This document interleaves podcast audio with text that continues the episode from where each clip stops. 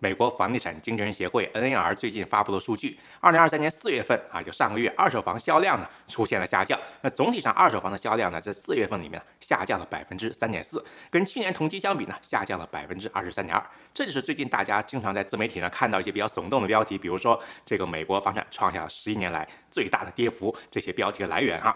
但是实际上真的是这样子吗？是事情的全貌吗？那今天呢，孙超结合各方数据呢，跟我在南加州洛杉矶跟尔湾这边的房产市场上的切身体会呢，跟大家好好聊一聊这个话题。那根据 N R 最新的数据呢，截止到四月底呢，美国所有房产的这个类型的中位数二手房的这个售价呢是三十八万八千八百块，那跟去年同期的三十九万五千五百块相比呢？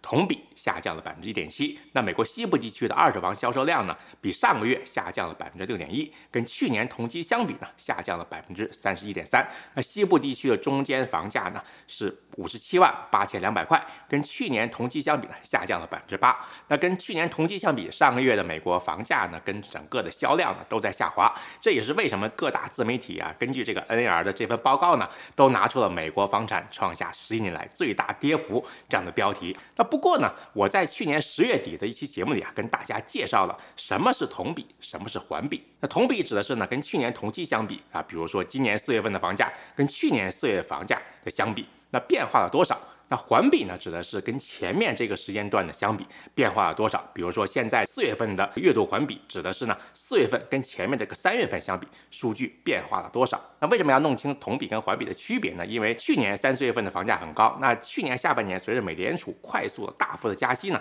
美国房价逐步下跌。那今年上半年以来，哪怕房价回暖，跟去年同期相比呢？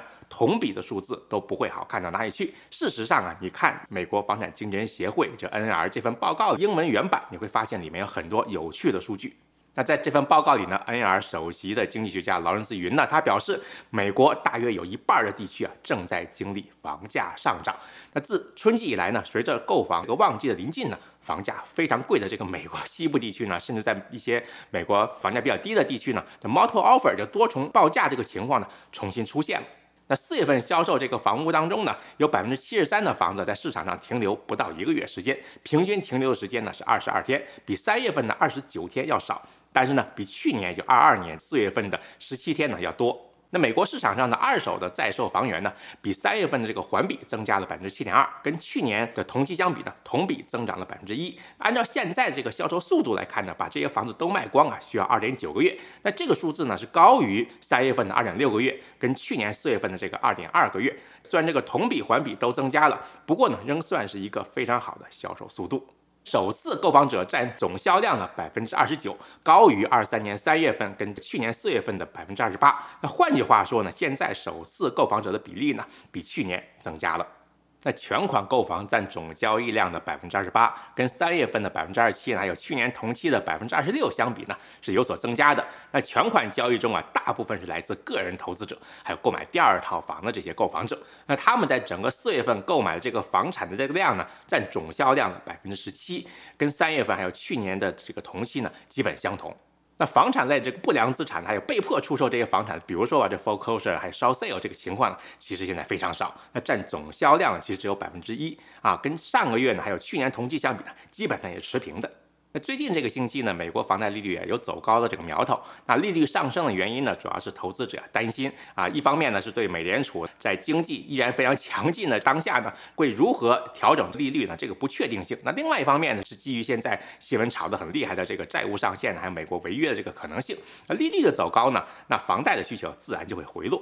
那从去年三月份开始呢，美联储已经连续第十次加息了，累计上调利率了五百个基点，这是自上世纪八十年代沃尔克以来的最激进的政策之一了。那美联储下一次开这个 FOMC 议息会议呢，是六月十三号到十四号。那美联储会不会暂停加息呢？在五月二十四号这个星期的星期三呢，美联储理事沃勒表示，在六月份这个会议上呢，美联储可能会决定继续加息，或者是保持利率不变啊。那即使六月份保持利率不变，那美联储呢，可能在今年晚些时候候还有可能会继续加息。他认为啊，在明确证据表明通胀这个趋势已经降温之前呢，这美联储呢不应该结束这个紧缩的政策。这当然这是他的个人的看法。那我在去年十月底的这个二零二三年美国房地产要关注的七大问题那一期节目里面呢，曾经说过，美联储加息的的依据呢，往往是过去已经发生的这些经济数据，而加息对经济的影响呢，也有一定的滞后性。所以呢，如果美联储在二零二三年上半年继续加息的话，很有可能在达到一个点之后呢，会发生加息加过头的情况。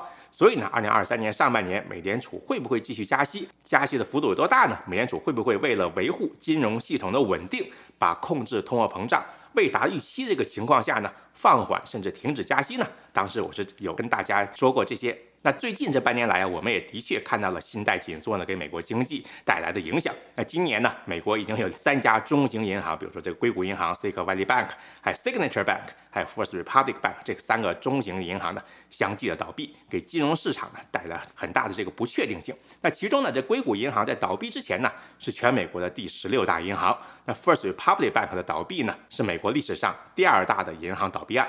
那不仅在美国呀，这个瑞士信贷呢也出现了问题，最终被瑞银 UBS 收购。那美联储会不会出于谨慎啊，六月中旬暂停一次加息呢？那假设六月份暂停加息的话，这就代表加息的结束吗？那之后会不会继续加息呢？那我们要密切观察。那今天开始提到的美国住房的这个房产市场呢，从数据上看呢，现在还是不错的。但是啊，我们之前那期节目也介绍过了，美国商业地产市场其实是不容乐观。现在。另外呢，美国经济会不会陷入衰退呢？会不会陷入通缩呢？也是一个很大的问题。那今天呢，就跟大家聊到这里。如果您喜欢我的节目呢，请您订阅并分享我的频道。我是孙思桃，我们下期再见。